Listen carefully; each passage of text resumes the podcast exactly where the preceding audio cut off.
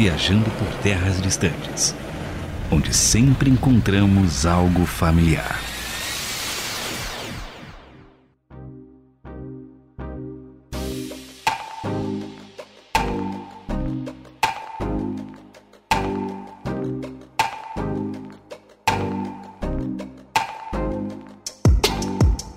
André Castilho e aprendi a ler com os quadrinhos da Disney e da Turma da Mônica. Eu sou o Luiz Felipe e aprendi a ler com os quadrinhos mangás da Turma da Mônica Jovem. Eu sou o James Parisi e sou muito feliz por ter dividido meus quadrinhos de herói com a minha irmã e que tornou várias histórias mais incríveis ainda. Eu sou Sammy Claire Gonçalves, comecei a ler também com quadrinhos Gostei tanto que transformei em minha profissão e vivo dela até hoje. E hoje nós vamos falar sobre essa, que é a nona arte. Paixão de muita gente, nossa, todos aqui, e principalmente desse que acabou de falar, o Sammy Claire, que gosta de quadrinhos a ponto de fazer disso sua profissão. Ele vai contar um pouco pra gente como é esse mundo todo dos quadrinhos.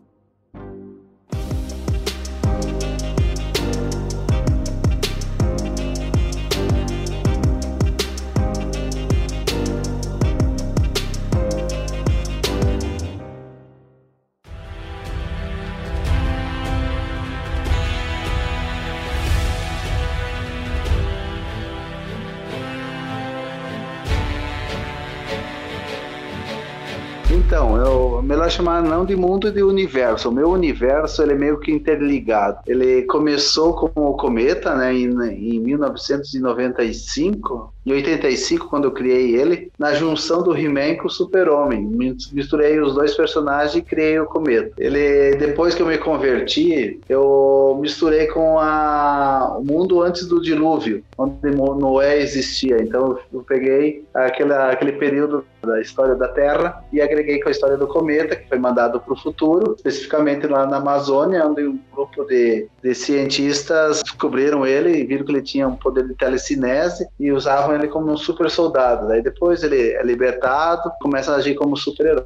Mas o cometa, ele foi criado na, na, em 1985 e começou a, a definir o meu universo, o universo SCG. Nesse universo eu tenho histórias em quadrinhos além do cometa, tem os Salvos, que é histórias cristãs, tem os Guerreiros da Chape, que as histórias acontecem em Chapecó, tem os Super-Heróis da Natureza, que é sobre natureza. Então é um universo que está todo interligado. Em vez em quando aparece anjos nas histórias, por, por exemplo, no Cometa 5 aparece um anjo, que é, é a personificação de Jesus Cristo escrita lá em Apocalipse. E os vilões são todos baseados no, nos demônios caídos, né, que são influenciados pelo, por Satanás, e a, aqui na Terra e o mundo do cometa, quando ele vem do, do passado, se chama, não chama planeta Terra, se chama Kineu. E é basicamente essa é o meu universo de quadrinhos. Então, Sammy Claire, aliás, eu agradeço aí publicamente para todo mundo que o Sammy Claire mandou pra gente aí algumas coisas, alguns dos trabalhos que ele publicou, entre elas a coletânea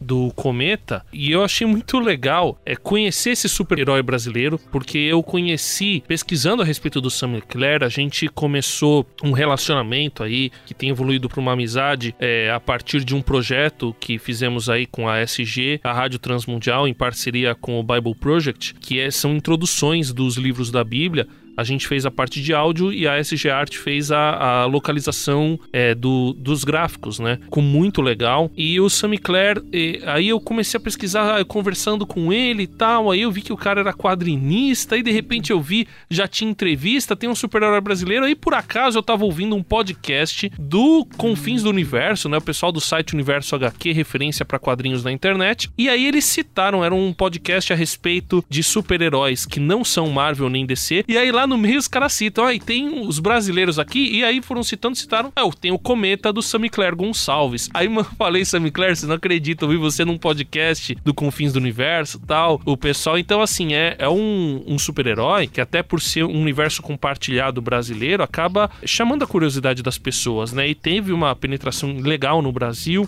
é razoavelmente conhecido no Brasil por quem gosta de quadrinhos, principalmente quadrinhos de super-herói, acabou aí fazendo parte da nossa cultura e foi uma surpresa legal por saber que é um quadrinista cristão. A temática não é exatamente cristã, né? Não é nichado no cristianismo, é um nicho de super-heróis na verdade, mas por ser feito por um cristão, ele vai lá e coloca aquilo em que ele acredita, suas próprias experiências acabam sendo impressas, porque a arte acaba tendo expressão do artista também, né?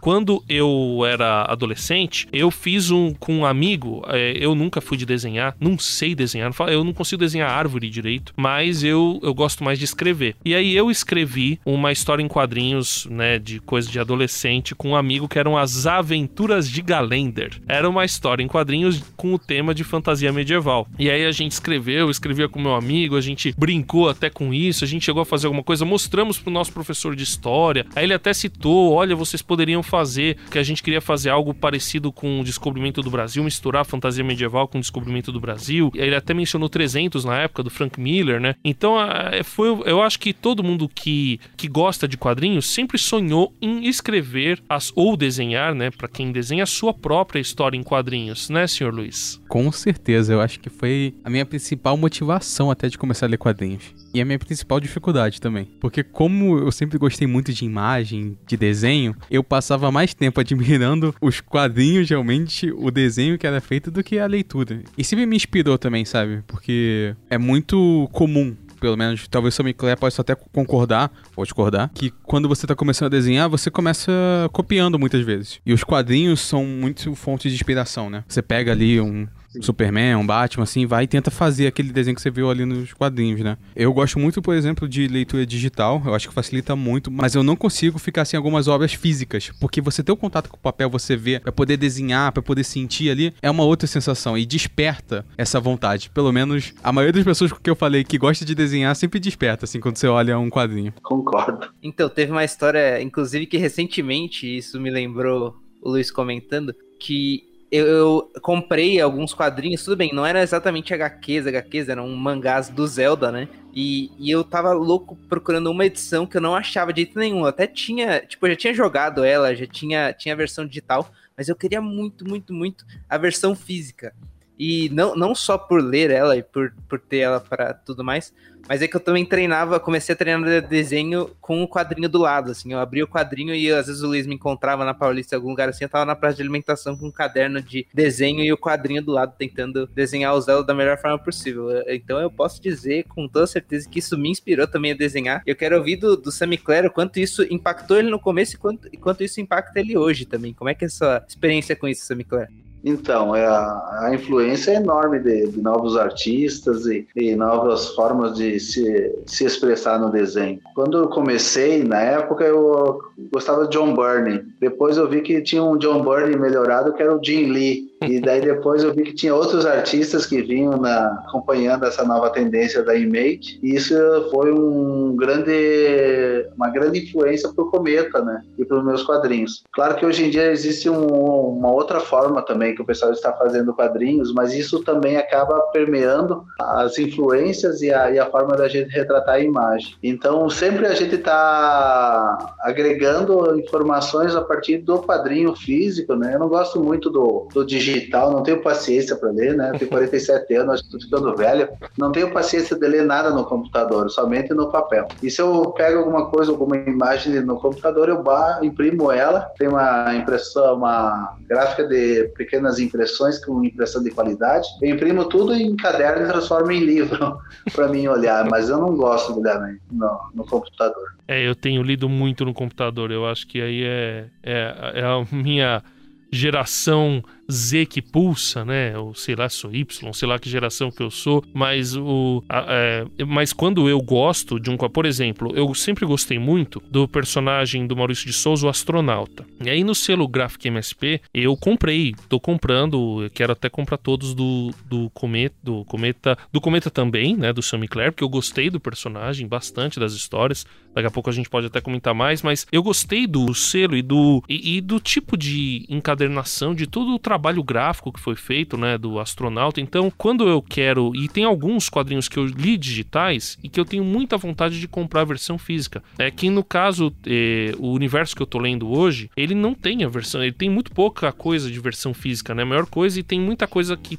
está sendo lançada hoje exclusivamente na versão digital. Uma época eu li bastante uma web tira, que era a Magias e Barbaridades, de um artista brasileiro também, depois eu pego o nome dele aqui, e, e, é, e ela era exclusivamente digital, né? Eu não sei outras HQs, eu acho que isso tem sido muito comum depois dos anos 2000, com a difusão da internet, você começar as obras digitalmente para depois você imprimir, porque o meio digital acaba sendo um meio de divulgação também, né? Eu, eu acabo vendo dessa forma, mas é claro, não tem igual você ter o produto físico na sua mão, porque tem a coisa do papel, a experiência, a experiência do papel, né, da gramatura, de você pegar, de você olhar, de você poder é curtir ali os detalhes, né? É uma experiência diferente, né? E mais rica também a experiência física. Com certeza. E abrindo um parênteses aqui, eu faço muito uma situação que é engraçada, assim, que eu compro a versão física e eu leio a digital.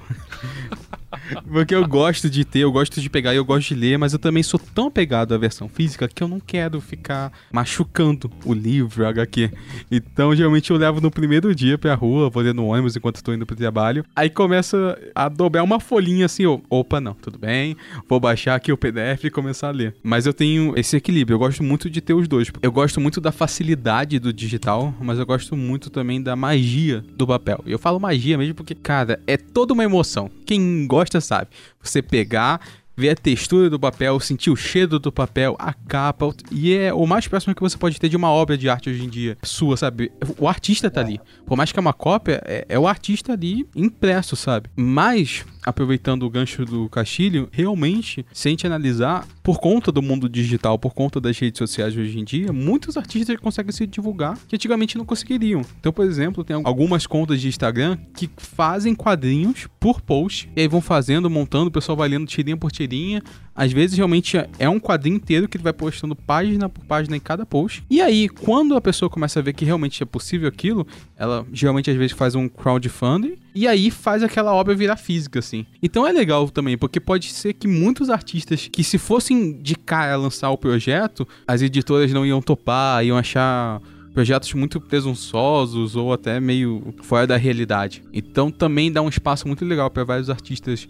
essa possibilidade de postar na internet. Abrange também para ter várias pessoas que postam coisas meio ruins. Mas é internet, né? Não tem o que fazer. É, mas sempre teve coisa ruim, né? Até mesmo nas bancas de jornais. Eu imagino o Sammy Clare, que também era um frequentador, ou deve ser um frequentador de banca de jornais, deve ter encontrado muita coisa ruim também, né? Só para fazer um. Só para dar o crédito, Magias e Barbaridades era do Fábio. É, do Fábio Sicone, tá? Que fazia essas tirinhas. Mas o. É, se encontra coisa ruim, não tem jeito, né? Filme ruim, cinema sempre teve, livro ruim e quadrinho ruim também, seja no analógico, no digital, né? No impresso no digital a gente sempre teve, né? E eu entendo o lado do Luiz, porque eu até comecei a, a ler vários quadrinhos do Instagram, assim, é, você vai passando pro lado lendo o próximo quadrinho. Eu gostei muito desse estilo, sigo alguns que eu acho super interessantes. Tenho alguns HQs mesmo que eu comprei para ler na tela do celular, e eu gosto assim, mas é, é, é, bom para pegar uma história rápido, mas eu confesso que esses são os que eu não tenho tanto apreço assim. Então, tipo, eu consigo ler uma história e beleza, mas os que eu tenho apreço, eles têm uma conectividade ainda diferente, que aí entra tanto no, nos é, quadrinhos que eu comprei com a minha irmã na época da, da Marvel, que foi a época que eu li até li mais quadrinhos. E, e, esses depois que eu comprei do Zelda, que eu falei que eu gosto muito, eles foram momentos que eu consegui me desconectar. E essa parte que eu não gosto tanto do digital é que eu acabo mesmo lendo no Instagram ou lendo algum HQ inteiro na tela do celular, que é geralmente por onde eu leio os, os digitais, eu acabo me distraindo com outras coisas. Tudo bem, isso pode ser falta de disciplina minha, mas quando eu tenho físico, eu costumo levar ele é, ou para um centro cultural, ou para o sítio, ou para algum lugar que às vezes até nem tem internet. Eu consigo sentar, sei lá, no banco da praça, ignorar tudo e ficar focado só no papel, assim, é minha companhia, então eu consigo entrar mais na história, eu sinto que isso me torna mais próximo, por isso que os que eu gosto mesmo, eu acabo correndo atrás da versão física, pelo menos para ler uma vez, mesmo que eu pegue emprestado, não tenha para sempre coisas assim. Como é essa sua relação com os quadrinhos, Sammy Claire? Você falou que não gosta do digital, e é, quais então. você lê, quais você tem aí em versão física na sua casa? Eu tenho por experiência o seguinte, eu, além de ter a, ser artista gráfico, eu tenho uma escola de artes, também ensino história em quadrinhos e tenho uma loja de quadrinhos e uma loja de especializada em material técnico para desenho. O que eu percebo dos meus clientes é que quando você disponibiliza uma versão virtual de um quadrinho, ele lê no, quando é uma coisa nova, ou até mesmo Marvel DC, ele lê no, no, no, no, virtual, não acompanha o restante da história e também não compra a versão física, difícil. Porque novos artistas não vão conseguir entrar no mercado com, com quadrinho digital e atrair público para consumo, um colecionador. Então, na verdade, o digital ele acaba prejudicando as vendas. A pessoa que pensa, ah, eu vou lançar um quadrinho, eu tenho que sustentar ele mesmo com a própria venda. Então ele acaba não criando público fiel para consumir o seu quadrinho. Então eu acho que o digital é um tiro no pé. Que coisa, eu nunca tinha pensado por esse lado. Então que a experiência de vocês é que quem quando você lança no digital, você não consegue vender o impresso. Não, não vende e também não cria um público fiel. Mas por que, que você acha que não cria público? O público do digital é muito volátil, é isso? É, porque tem muita coisa junta. Você acaba. Tu tá assistindo o vídeo, aparece uma propaganda em cima às vezes, ah, ou aparece um. Ou você lembra de uma outra coisa, tu dá uma pausa, daí tu entra numa outra página, e daí quando vê tu tá em outro lugar, tu perdeu a concentração. Quando você pega um quadrinho físico, você senta num local e larga o celular ou o computador de lado, tu tá longe. Então a tendência é você folhe, continuar folheando e lendo até o final. E quando você está uh, com esse material impresso, uh, cria até um, um vínculo maior, porque aquilo que você consegue tocar e perceber no teu mundo, ele te, se torna mais significativo. O que, que você acha dessas plataformas é, que tem tanto de streaming de quadrinhos como de venda de quadrinhos, tipo Comixology, a Social Comics, o Super Comics, acho que também tem, né? Tem algumas plataformas hoje, tanto de streaming de quadrinhos quanto de venda de quadrinhos. Você acha que, que são diferentes, por exemplo, do web, né? Do, do quadrinho no navegador, que foi muito comum nos anos 2010, aí, 2000, e que tinha bastante, né? Como esse Magias e Barbaridades que eu citei, tinha outros também que, que eram lançados dessa forma, mas essas plataformas que são especializadas, elas acabam criando um ambiente para você. Também o, o, no Play, na Play Store, na Apple Store, você tem o, Play, o Playbooks. Ele tem quadrinhos que são vendidos lá e eles acabam criando o um ambiente como se você estivesse lendo um e-book. O que, que você acha aí como produtor né, de quadrinhos dessas plataformas? Eu não gosto muito, não, porque eu sou que nem o. Acho que foi o Luiz que falou, ele gosta do cheiro do papel, de, de sentar num banco, ler. E é, tem todo um, um, um mundo à sua volta uh, que, que influencia odores e sensações que favorecia toda aquela nostalgia que cria dentro de você que fica na tua mente pro resto da vida.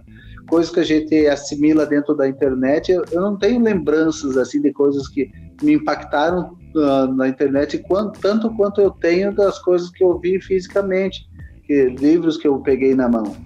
Ah, aquilo que eu aprendi dentro da internet subiu da minha cabeça tão rápido quanto entrou. Então eu não, não, não, não talvez eu esteja errado, talvez não tenha me adaptado a esse novo, no, novo formato que está o mundo. É um paradigma que talvez eu tenha que passar, mas até então eu não, não me satisfaz isso, sabe? Não é uma coisa que ah, hoje eu vou ler um, um quadrinho, eu vou ver um vídeo no, no celular, sabe? Isso não, não é uma coisa que me atrai. É, eu acho que cada um tem sua forma de absorver o conteúdo e acho que todos devem ser respeitados. Mais um ponto que o Sam Clare falou, e eu acho que é um ponto importante da gente lembrar, é que é muito importante a gente apoiar os quadrinistas, as pessoas que estão fazendo isso. Porque muitas vezes, realmente, quem consome o conteúdo na internet acaba realmente fazendo isso. Pega um, lê, esquece, às vezes pega conteúdo pirata, assim, e a gente esquece que tem alguém ali por trás fazendo aquilo, alguém se esforçando, sabe? É, acho que principalmente no Brasil, a arte agora está começando a ser um pouco mais valorizada, mas ela é muito desvalorizada. Então é difícil você pagar por um desenho. As pessoas têm essa concepção como se o desenho não fosse um trabalho, né? E a gente tem que lembrar que é importante apoiar e manter esse universo.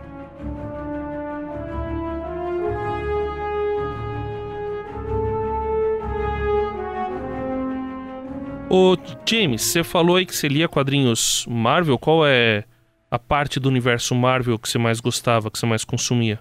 Eu vou até dar um, um ponto de contato que as pessoas vão conseguir identificar até que histórias eu li um pouco melhor. Teve uma época, acho que foi ali em 2013, 2014, que saiu uma série de quadrinhos semanal, eu acho que era semanalmente, se eu não me engano, de capa dura na banca de clássicos Marvel, para você que não tinha tanto contato, não tinha pego as sagas completas, para voltar a ler. Eu já tinha lido alguns, é, principalmente o Centro Cultural, que eu gosto muito de, que ela tem bastante quadrinho, mas eu pegava meio perdido as edições. Então, quando começou a sair essa série, que era uma capa dura preta, você deve ter visto já na banca, todo mundo que, que costuma ir em bancas já deve ter visto alguma vez, alguma semana essa postagem. E aí eu comecei a comprar esses. Eu gostei bastante do X-Men, gostei. É, acho que o que eu mais comprei foi do X-Men e do Homem-Aranha, mas o Homem-Aranha, assim, me ganhou de um jeito, já era é legal, mas depois que eu comecei a ter algumas edições, eu achava ele tão engraçado, tão versátil, que daí eu, eu fui em várias histórias do, do Spider-Man, Spider-Verse, etc. E assim, pirei nessa parte, e a minha irmã pirou comigo, aí ficou mais legal ainda. Aí, agora me diz, Sammy Claire, quando que você ia ouvir de um cara de 20 e poucos anos que frequenta a banca de jornal, hein, meu? Aqui, por exemplo, assim, tinha bastante pessoas de várias, de várias idades, né, adultos, assim, já com 50 anos, que eram ah, frequenta, frequentadores assíduos de banca. Eu creio que tem público para todas as idades, eu não me, não me eh, surpreendo com nada. eu tenho que confessar, gente, que dois lugares que eu amo ir é lojas de tecnologia. Eu adoro câmera fotográfica, é, computador, é, coisas de hardware. Essa semana mesmo eu montei todo o meu setup. Eu sou louco por tecnologia. Mas eu amo ir em banca de jornal, livraria e sebo. Caramba, é sebo então não é tem bom. noção. É bom. Porque sebo parece que você tá indo numa aventura e de é. repente você descobre um tesouro assim, você fala: ah, "Como tem isso né? aqui? Meu Deus, eu não acredito". Assim, e, e às vezes coisas que você nem sabia que queria, que você descobre, tem um livro sobre isso. é muito legal. E, no, e num sebo, né? Você encontrar um quadrinho antigo num sebo, cara. É muito legal, é, é, é muito gostoso, né? Só explica pro pessoal que não é de São Paulo, o James, você ia no Centro Cultural Vergueiro, né? Para quem é da região de São Paulo, quando for possível, fica do lado do metrô Vergueiro. Sai do metrô Vergueiro, você está na cara do Centro Cultural e lá tem quadrinhos e livros para ler de graça. Assim, você entra na área deles, tem uns sofazinhos, assim, dá para viajar por horas e achar muita coisa legal lá. Inclusive, o Luiz mencionou as livrarias, e eu lembrei também que depois, eu falei que era frequentador de banca nessa época que saiu as coisas da Marvel, mas depois eu comecei a frequentar lojas de. Tudo bem, tem livrarias, livrarias, mas tem essas livrarias separadas, versão só geek, né? A parte mais de quadrinhos focado, mais de jogos, acaba misturando essas duas partes. E aí, lojas gigantescas focadas em quadrinhos, tipo essa do Zelda, eu só fui achar na Liberdade e lá tinha lojas de mangás e quadrinhos, mas, tipo, grandonas só com isso, assim, que eram bem grandes. Aí já ficou mais legal ainda de procurar a edição que eu queria, não era mais uma busca tão casual, assim. É, é bem importante isso e eu vou sustentar que também existem várias lojas de quadrinhos de São Paulo. Para você, jovem mancebo brasileiro que achou que era só nos Estados Unidos, não, procura no Google, tem. Eu vou recomendar uma que tem no Tatuapé, não sei o endereço, procure no Google, sou preguiçoso e tem uma outra na Paulista, se eu não me engano, assim. E tem uma outra em Chapecó, lá do Samicler Gonçalves, SG Art também, né, o Samicler? Aham. Mas essas que vocês estão citando ali na, em Vergueiros, eu quero conhecer, porque até então eu conheci ali na Paulista, na Jaú, lá, Comics, e ali na, no shopping, eu acho que é shopping da cultura, né, que daí tem vários lá, tem Geek, tem Geek, tem a, a próprias livrarias da cultura, que elas são por, por setor, né, eu imagino que ali na Paulista tenha bastante locais, né? Eu acho que é uma que se chama Rica, né? O nome é Rica, não sei. É que tem, tem algumas ali na Paulista, não tô lembrado agora, mas é porque, como eu sou do ABC, eu lembro, a gente tinha a Gibiteca, ou tem ainda a Gibiteca, em Santo André e em São Sim. Bernardo. Ah, é, aí, ali é um universo, cara. Você desce ali perto do Paço Municipal ali, rapaz, ah, ali você entra, eu, olha, eu, eu me sentia assim uma criança no, num lugar para ler gibi, para ler história em quadrinho. Muito legal. Hoje eu tenho consumido mais é, digitalmente, até porque a casa tem pouco espaço, né? Mas o que eu gosto eu compro. Eu tenho lido, tenho procurado ler o Universo Valiant e tem e algumas outras coisas eu tenho lido também. Li o Umbrella Academy, li é, outros quadrinhos também, mas para poder ver, né? Até aquilo que estava sendo colocado ultimamente, mas eu tô virando fã do Cometa. É, e vou aproveitar e comentar aqui que tem realmente a loja Rica Comics na Rua Augusta, lá na Paulista. Então, sim, Tá vendo? Tem um monte, gente. Eu procurei aqui, tem um monte. Procurem. Eu tenho pavor de gibiteca. Sabe por quê? Porque eu não posso levar para casa, né? Ah, Eu sou colecionador, sabe? Eu encontro lá o quadrinho que eu sempre quis, não posso levar embora. E daí para mim é uma tortura. É, é, é aquele, é aquela, pe- aquela pintura de museu, né? Do cara que é colecionador e queria ter aquilo na sala de estar dele, né? E não pode levar pra Meu Ô, Deus, é tortura. a, a coisa mais próxima que eu já cheguei desse sentimento foi pensar, nossa, eu quero. Gostei tanto desse quadrinho que eu vou colocar ele embaixo de outros quadrinhos aqui, porque eu sei onde ele tá quando eu voltar aqui. Eu vou saber onde tá o quadrinho perfeito, assim. Que eu lia muito nesses. Eu centro cultural, eu acho que é uma espécie de biblioteca, porque tem um acervo gigante lá que é Sim. organizado, mas não é todo no sempre no mesmo lugar, né? Então você coloca de um jeito assim, meu, sempre que eu viro, eu sei onde tá o, o gibi, o meu gibi, entre aspas, né? Mas eles comercializam ou é só para leitura? É só para leitura, você pode no máximo alugar coisas. Você dá, você faz um cadastro lá e é um aluguel gratuito assim. Você só, tipo, fica com ele por 48 horas, uma semana, depende do acordo que você faz com o livro que você faz. Mas eu, eu costumava só ler lá, porque era uma coisa de fácil acesso, perto de um lugar onde eu estudava. Então, como eu ia sempre, eu já deixava em lugares estratégicos para eu continuar lendo. Eu leio de novo alguns do Homem-Aranha, principalmente. É, a Biblioteca Mário de Andrade, que fica ali perto do metrô An- Angabaú, também tem esse mesmo sistema de aluguel, assim, também tem quadrinhos. Mas você falou, né, James, sobre que você leu muito Homem-Aranha, o Castilho falou sobre Umbrella Academy, né? E eu tenho que admitir que a gente começa geralmente com DC e Marvel, né? Essa é a verdade, né? Eu comecei, depois do Turma da Mônica, é, lendo Flash, Batman, que eu gosto muito, X-Men, X-Men eu gosto bastante. Isso quando eu era mais novo, que eu pegava um ou outro ali solto na, na banca. E, gente, um conselho, porque às vezes é difícil. Você que quer começar a ler quadrinhos, não fique receoso, compre a qualquer um. Ah, mas geralmente tá no meio de uma história e vai depois ter uma outra que eu não vou conseguir comprar.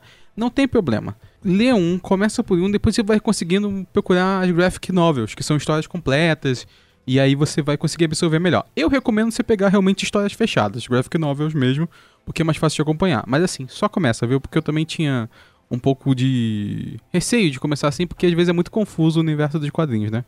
Mas graphic novels são incríveis, gente. Ó, os últimos que eu li foi Maus, que é um quadrinho excelente, assim, é, que fala sobre o Holocausto, mas de uma maneira muito realista, mas leve ao mesmo tempo. Recomendo a todos. Eu li também algumas da DC e da Marvel também, então li o Demolidor, é, A Queda de Murdo- Murdoch. Excelente, também recomendo muito. Frank Miller. Frank Miller, nossa. É, recomendo aqui um artista, outro artista brasileiro também, ele chama, chama Piccolo. Ele tá fazendo o Jovem Titãs. Ele já fez uma HQ da Ravena e do Mutano. Então, é lindo, gente. Pega, compra o físico, porque é demais. Esse, esse, essa situação entra nessa do digital.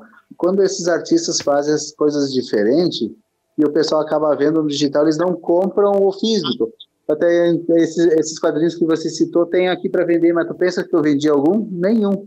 Ninguém quer, porque o pessoal olha na internet, lê lá na internet e não, acabam não comprando, porque são personagens que não faz parte do cotidiano deles, é uma coisa nova, e daí eles acabam não virando consumidor porque eles desenharam um novo formato de, de, como contar a história da DC e da Marvel, né? Sim, mas eu tenho que dizer que, nossa, eu sou totalmente contrário a isso. Eu compro tudo assim. Outro artista brasileiro, Vitor Carfati, recomendo muito, fez o Turma da Mônica Laços, ele tem uma série própria chamada Valente. Eu preciso ter o físico digital, gente. Eu gosto da facilidade, é excelente poder ler em qualquer local sem precisar levar e estregar, mas eu preciso do físico também. A queda de Murdoch, assim, tem que dizer que é linda a capa, mas eu não gosto dos traços do Frank Miller, às vezes. É... mas eu gosto de ter ali, porque é outra sensação, assim. É o equilíbrio, tá ligado? Eu acho que você que só lê digital, dê uma oportunidade pro físico, porque é outra sensação. Eu aconselho a mesma coisa.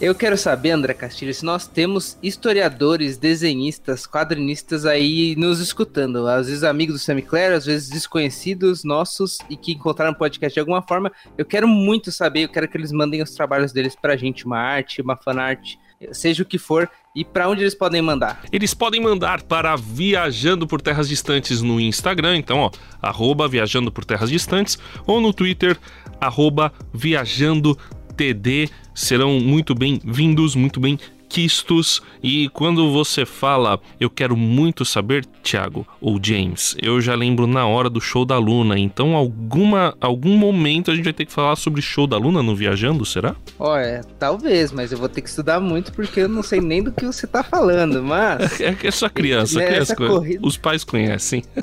E, se temos quadrinistas pais, então eles vão mandar até quadrinho do, do show da Luna. Se pá. E eu quero muito saber porque a gente gosta muito de quadrinhos, gosta muito do cenário e a gente quer que o cenário brasileiro continue crescendo, mesmo que de forma popular, né, de forma é, não pela indústria ainda, nós queremos conhecer, nós queremos divulgar, nós queremos conversar com vocês de alguma forma. Então, por favor, entre em contato com a gente para a gente saber que vocês estão ouvindo, que vocês gostam do trabalho de vocês, o que, que vocês fazem, etc. E isso vai ser muito bacana para todos nós, eu espero. E eu quero mandar um grande abraço para a Bia Ana Beatriz de Oliveira Duarte, que era fissurada no desenho das Crônicas de Nárnia que a gente citou lá no episódio sobre essa excelente saga do C.S. Lewis. Ela disse que assistia 15 vezes por semana, James, só criança que não trabalha consegue, né? Mais ou menos a minha conta aí, matemática boa, 10 vezes por dia, né? 10 vezes por dia. e ela falou que leu todos os livros, inclusive ela acha que tá emprestada pro primo, alguma coisa aqui, e, e ela conheceu Crônicas de Narnia através do desenho da década de 70 que a gente mencionou, que ela assistia 15 vezes por semana. Não, dá duas vezes por dia. Duas vezes por dia, três horas de dedicação. Ah, mas daí é uma matemática muito apurada para mim. é isso aí. E, aí fica indireta pro primo, né? Se você tá com o livro mesmo, escutou, falou, nossa, é verdade, não esquece de devolver no Natal, quando vocês forem se ver, deixa como presente, fala que você compra um outro. O primo chama André, mesmo. mas não sou eu. Tá? Ih, deixa claro. agora a indireta é direta, acabou.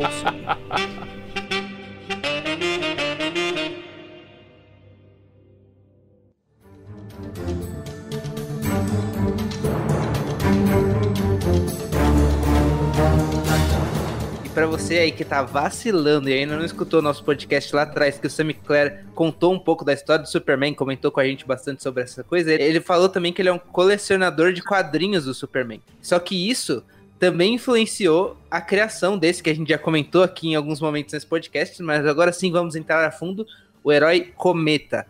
Sammy Clare, você pode contar um pouco da sua história e da história do Cometa, como elas andam juntas e como o Cometa está hoje, como é o, a questão da produção, como é, é, é, o seu fluxo com ele, assim. Então, quando eu era criança, eu assisti o Super Amigos e conheci o Super Homem, né? E daí comecei a colecionar o gibi do Super Homem e simultaneamente começou a passar o He-Man. E eu era muito fã dos dois. Eu lavava prato, carro, ajudava num clube para juntar dinheiro para vir para o centro comprar gibi deles. E eu queria muito ser desenhista deles. E o que, que eu fiz? Uh, sabia que é, que ir para os Estados Unidos, pra, não, não tinha como entrar nessa, nessa profissão, morando em Chapecó, no fim do mundo, né? E eu pensei, vou criar meu próprio super-herói, vou fazer minhas histórias para mim mesmo. E eu juntei o He-Man com o Superman e fiz o Cometa. No início se chamava Ômega. O Ômega virou vilão e o Cometa, e daí eu mudei o uniforme, né? E e o Cometa protagonizou as histórias como herói. E eu, daí, na junção dos dois, eu acabei unindo um pouquinho da, da forma de contar a história que fazia com o Homem-Aranha, né? Pra ser engraçado, ele é um professor de surf que mora em Florianópolis e tá sempre lascado, sem dinheiro e nunca consegue sair com a namorada. Toda vez que vai sair com a namorada acontece alguma coisa que impede, né? Então ele, ele é sempre lascado que nem Homem-Aranha. E também aliei um pouquinho da história da Mulher Maravilha, aquela ilha da só tinha mulheres e coisa arada. E eu queria também trazer um pouquinho o universo feminino para os padrinhos. Então o, o, mundo do cometa ele nasce no, na Terra na época do Noé, em que a Terra estava dividida em, em três reinos: o reino do lado negro, a Terra não tinha não tinha sido deslocada, né? A Terra estava deslocada 1.8, né? Então congelou o Polo Norte e o Polo Sul. E onde tinha o Polo Norte, tinha o Reino Negro, que era controlado pela Guiné Meg, que é a irmã da chilena, que controla o Reino Branco, que estava no outro polo. E no centro, no, em Pangeia, tinha o, rei, o, o povo das florestas. E esse povo das florestas, com 3 mil anos de, de existência, criou, criava veículos para ambos os reinos. Só que o reino negro é controlado por Turox, que é o que é Satanás, no caso é um tipo um, um demônio grandão, sabe? E tem os gigantes lá que fala lá, os filhos de, de, de Deus é, eram gigantes que andavam sobre a terra, né? Então esse povo que estava uh, com a Igneia Mega, que é a irmã da Silena, que é a mãe do cometa, eram contrários um ao outro, ligavam entre eles para o domínio do planeta. E, a, e, o, e o mundo do, que a Silena domina, que é o Reino Branco, elas são é um reino de mulheres que mandam. O homem quando nasce ele é escravizado e ele só trabalha. E, e, e quando a mulher tem a, a, a sua, como se diz a, que não é da realeza, ela, os filhos se tornam escravos. E quando é da realeza, eles são mortos, é um filho masculino. Né? Então a Silena teve um, um filho com o filho do, do rei da, do reino da, da floresta e, e ela não queria que o filho fosse morto. Ela se apaixona pelo, pelo filho do rei. E ele, e ele é atraído por ela e é preso numa prisão na lua, né? Tem uma prisão de, que eles fizeram na lua, no lado escuro da lua, que, que eles ficam presos lá. Esse príncipe ele é colocado lá e o Simaknot, que é o cometa, né? Ele é mandado para o futuro nos dias atuais e na Amazônia. Daí pela Almina, ela viaja no tempo, só que ela só pode quando ela viaja no tempo, ela tem que esperar 100 anos para conseguir ter força de novo para fazer outra viagem. Então ela traz o, o, cometa aqui, ele é pego pelo centro de pesquisa de genética e transformado num super soldado. Ele foge desse centro de pesquisa e as aventuras dele começam a acontecer, né? Daí como quando adulto, né? Daí quando ele sai da, da Amazônia e vem morar em Florianópolis, e em Florianópolis ele ele o crime, né, e, os, e os vilões. E um dos vilões é o próprio pai dele que foge da prisão lá da Lua e vem para a Terra, né? Que chama de coveiro por causa da tatuagem que ele tem no rosto, né? É um parece uma um, como é se diz um um ceifador sinistro. Daí chama ele de coveiro. Mas ó, eu vou dar um spoiler aqui que o Sam Clare falou que o Cometa nunca consegue sair com a namorada, mas na história Cometa e os Vigilantes, ele consegue. ele consegue e o chamado só vem depois que ele consegue ter aquele jantar com a namorada tal. Aí é uma história com, digamos assim, quer dizer, não tem, não tem muito final feliz no Cometa, né, Sammy Claire? Achei interessante, as histórias do Cometa, elas sempre acabam assim de um jeito meio, meio assim, eu vou comparar meio o Senhor dos Anéis, aquele final que o Tolkien fala meio, sei lá, um, um agridoce, né? Isso é intencional, porque, por exemplo, a primeira história que eu li, que ele enfrenta um monstro que na verdade é materializado por um, por um cara que materializa aquilo que ele escreve, e, e assim, ele fica triste porque ele não consegue, é, na verdade, salvar as pessoas que aquele monstro consome. E aí depois vem o ato, o, o Aquiles lá, o, é Atos de Aquiles, né? O nome do, do outro herói que era da época da ditadura, Atos de Aquiles, que ele, é, a, de certa forma, até consola o cometa mas assim, eu acho engraçado que é um herói que ficou em crise porque não conseguiu salvar as pessoas. Tem um pouco de Homem-Aranha aí também, né? Um herói que tem culpa porque nunca consegue completar a sua missão de maneira adequada. E depois, aí, nessa mesma história, tem um problema com o filho do Atos de Aquiles, que também o Cometa sente um pouco de culpa em relação a isso, né? Porque aí ele não consegue prender, porque o próprio Atos pega e leva o, o, menino, né? Então, como é que você trabalha essa questão aí do final não ser aquele exatamente aquele felizes para sempre, aquele final super legal, né? Parece um pouco Stan Lee mesmo, né? Na, edição, na coletânea tem aquela edição que ele entrega a vida para Jesus Cristo e daí aquilo, eu abro margem para contar uma, mais coisas que eu não vou falar agora, senão vou entregar. Mas ele entrega a vida para Jesus Cristo, que é uma.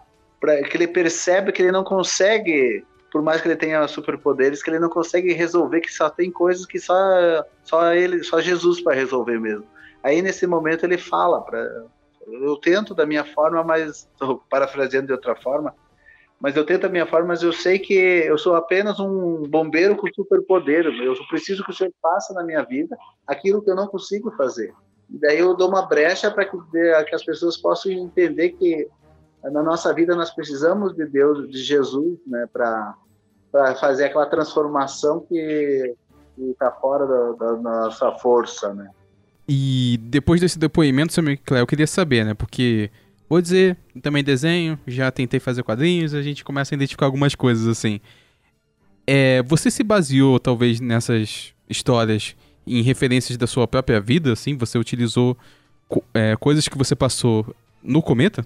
alguma coisa, assim de mente eu não consigo lembrar, mas eu tive câncer no cérebro maligno, que foi milagre. Todos os médicos testificaram que até quando eles vão para congressos dos Estados Unidos, a minha situação é colocada como uh, perguntas para os médicos que vão lá para explicar como é que eu estou vivo. é inexplicável, né? O médico só, só, tem uma explicação, um milagre, não tem outra forma. Quem leu o livro Provérbios de Pai para Filho, tem lá atrás do, do livro, na última página, lá o, te, o testemunho do médico que fez a cirurgia. No dia que eu fiz o lançamento desse livro, ele deu um depoimento, tinha 800 pessoas, foi o maior lançamento público que teve em lançamento do livro aqui da, da região até hoje. Tinha 800 pessoas, e quando ele deu o testemunho, eu achei que tinha que, que consolar as 800 pessoas que estavam lá, todo mundo começou a chorar de emoção. Porque não tem explicação no caso que eu passei, sabe? É milagre. Porque câncer que eu tive no cérebro era maligno. Apenas 1% das pessoas que tiveram esse, esse câncer estão uh, conseguindo sobreviver. Tem pessoas que estão sendo diagnosticadas com eles depois de mim há muito tempo e morrem em pouco tempo. E eu ainda estou vivo. 11 anos de, de sem é, residência. Era para mim ser cego, eu enxergo. Era para ser hemiplégico, não, não, não ter o lado esquerdo funcionando, funciona tudo normal. Eu não tenho motricidade fina do lado esquerdo, mas o meu lado esquerdo funciona. Então a explicação é milagre, não tem outra explicação para o meu caso. Mas também na época era todas as igrejas que eu conheço do Brasil estavam orando por mim. Na época era a época do Orkut, e eu tinha, eu tinha eh, lançado o Cometa e eu estava muito famoso na internet. Eu tinha 360 mil situações do, do, com o meu nome no Google na época tinha. Não sei se era por causa do Orkut.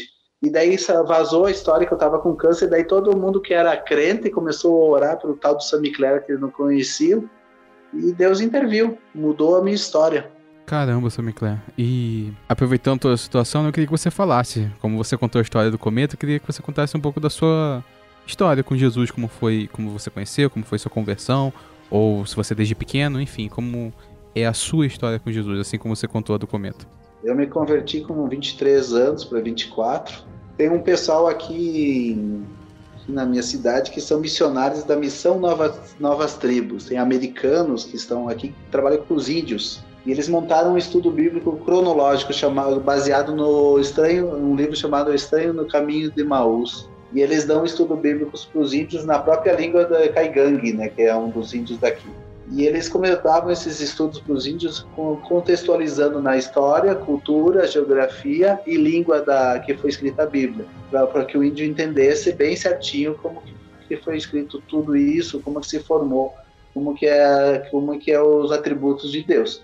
E nós ficamos sabendo, o pessoal aqui da cidade, pedimos para esses americanos ensinar a gente. Eles começaram a ensinar a gente. Eu me converti nesse, nesses estudos. E eu já era artista gráfico, eu estava desenhando, tentando trabalhar no mercado americano de quadrinhos. E tinha já uma escola.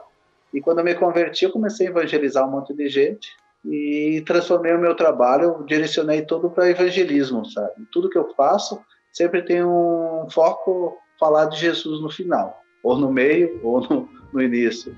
Então, depois que eu me converti, o meu trabalho se tornou uma forma de evangelismo. Até semana passada, um rapaz entrou em contato comigo, olha, eu me converti, eu aceitei Jesus graças ao testemunho seu do, do, dos teus desenhos e daquilo que você escreve lá no Facebook.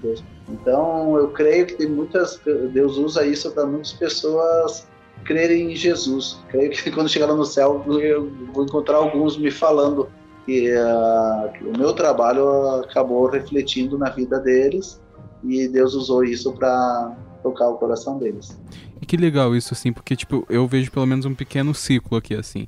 Da mesma forma que você foi inspirado por alguém que fez uns quadrinhos, e isso te influenciou a fazer quadrinhos, e isso está influenciando outras pessoas a se converterem, a conhecerem mais Jesus, e com certeza também a desenhar, fazer quadrinhos. É aquela história da corrente do bem, né? Você vai acontecendo e mais pessoas vão se beneficiando, você vai fazendo bem e esse bem vai se espalhando, né? Verdade.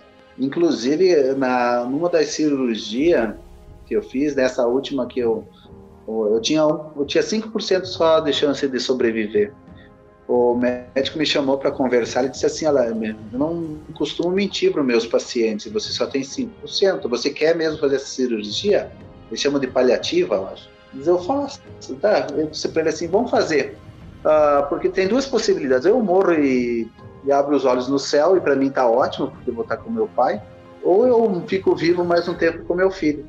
Daí ele ficou com aquela com essa resposta na cabeça. E no dia de entrar na sala de cirurgia, eu estava na sala de espera sorrindo, uma paz que não que todo mundo sentiu. Lá ele disse que todos os meus meus instrumentistas sentiram uma paz você sabendo que ia morrer com 5% só de chance de vida e sorrindo, e tudo deu paz para todos nós. E quando puxaram a tua, tua maca para dentro, foi como se entrasse uma coisa muito boa junto, que foi contagiado todo mundo. Daí eu fiz a cirurgia, quando eu sentei para fazer a cirurgia, porque eles sentam do lado da altura da cabeça, uma voz veio no meu ouvido e disse assim: faça a cirurgia e faça quantas forem necessárias, porque eu estava preparado a fazer só uma cirurgia, abrir, tirar o máximo de câncer possível e fechar e deixar o, natural acontecer. Daí fechei e fui para casa. E na, quando fui para casa, às quatro da manhã, alguém sentou na minha cama e disse assim: volta lá para o hospital e continua a cirurgia. Ele voltou para o hospital, abriu de novo a cabeça, começou a fazer a cirurgia e eu tive morte clínica, morri e depois voltei sozinho, né? E quando eu, nesse período que eu estava morto, eu vi um pouco do, do céu, sabe? Tive uma experiência de, de morte e vida.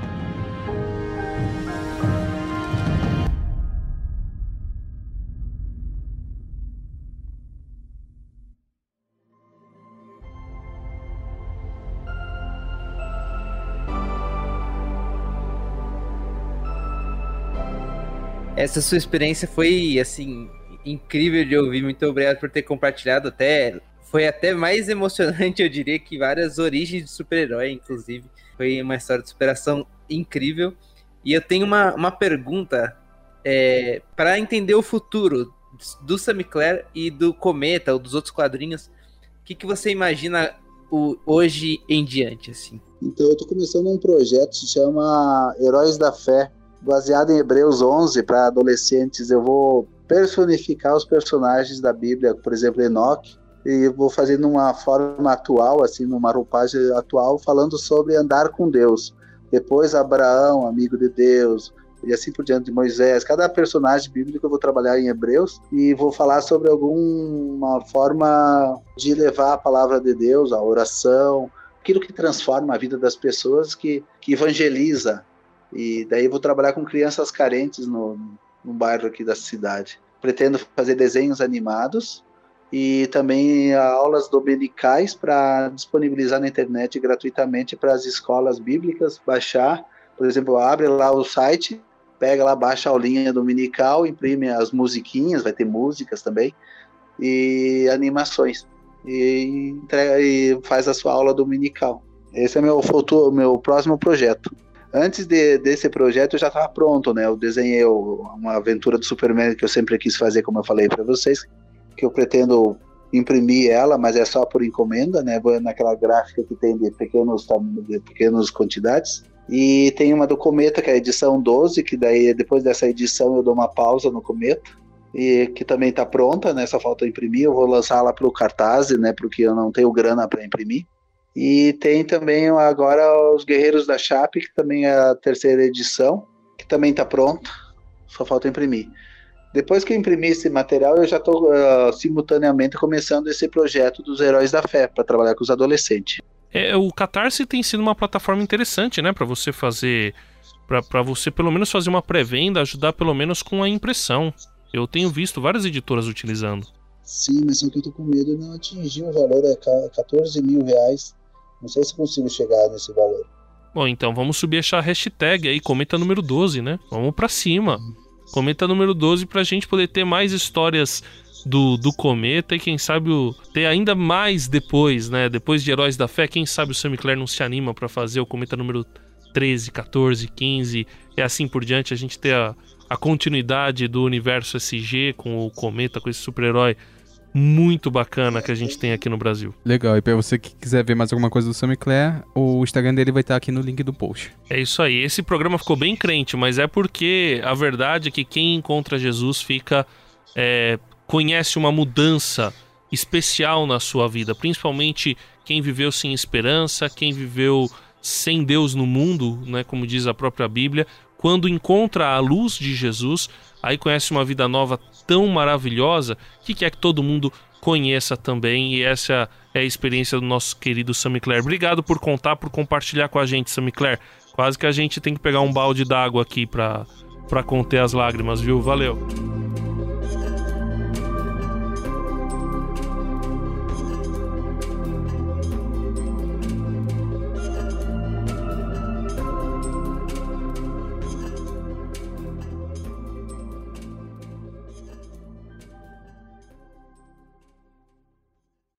Viajando por Terras Distantes. É uma produção transmundial.